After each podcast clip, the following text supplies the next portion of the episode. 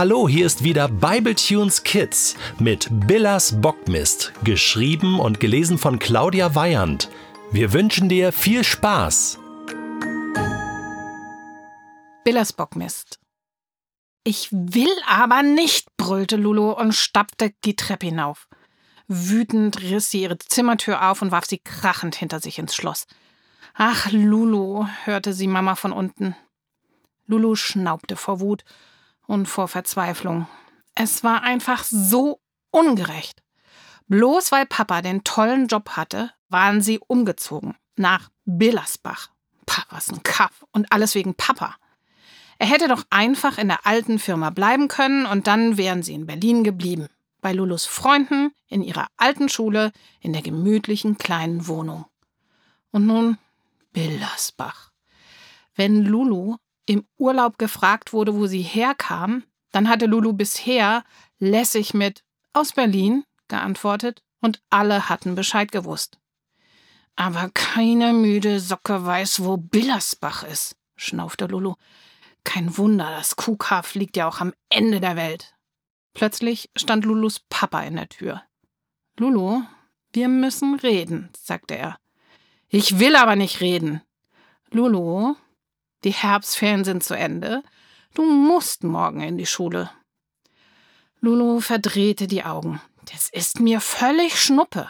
Ich will einfach nicht in diese Schule. Da sind doch nur Dorfdeppen da. Lulu? Papas Stimme klang ein wenig ungeduldig.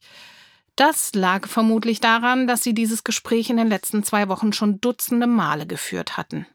Die Schule ist völlig in Ordnung, die Direktorin freut sich auf dich, dein neuer Klassenlehrer freut sich auf dich. Und ich bin sicher, die Schüler freuen sich auch auf dich. Ich will aber nicht. Lulus Unterlippe begann zu zittern, so sehr, dass sie mit den Zähnen darauf beißen musste, um sie festzuhalten. Lulu. Meine große Lulu, sagte Papa, der das Zittern auch bemerkt hatte. Er setzte sich auf Lulus Bettkante und klopfte auf die freie Stelle neben sich. Komm her. Lulu tippelte zum Bett und setzte sich vorsichtig neben ihren Papa. Der legte seinen Arm um sie und zog sie noch ein Stückchen näher an sich heran. So nah, dass Lulu ihre Unterlippe endlich loslassen konnte und weinte. Und als Papa sie dann auf seinen Schoß zog, musste sie leider, leider ihre schniefende Rotznase an Papas frischem Hemd abwischen. Zweimal. Ich gehe da nicht hin, flüsterte Lulu. Warum? Sag mir warum, sagte Papa.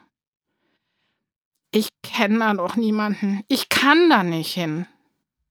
Aber du wirst die Kinder doch alle morgen kennenlernen. Und du wirst sehen, ruckzuck findest du neue Freunde.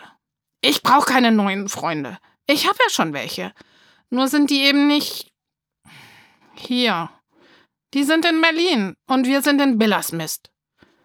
Bach. Wir sind in Billersbach. Pff, schniefte Lulu und die Wut kroch schon wieder in ihr hoch. So, Fräulein, jetzt reicht's mir.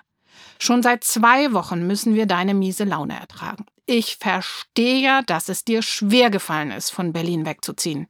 Ich verstehe auch, dass dir deine Freunde fehlen. Aber bitte erinnere dich daran, wir haben das gemeinsam entschieden.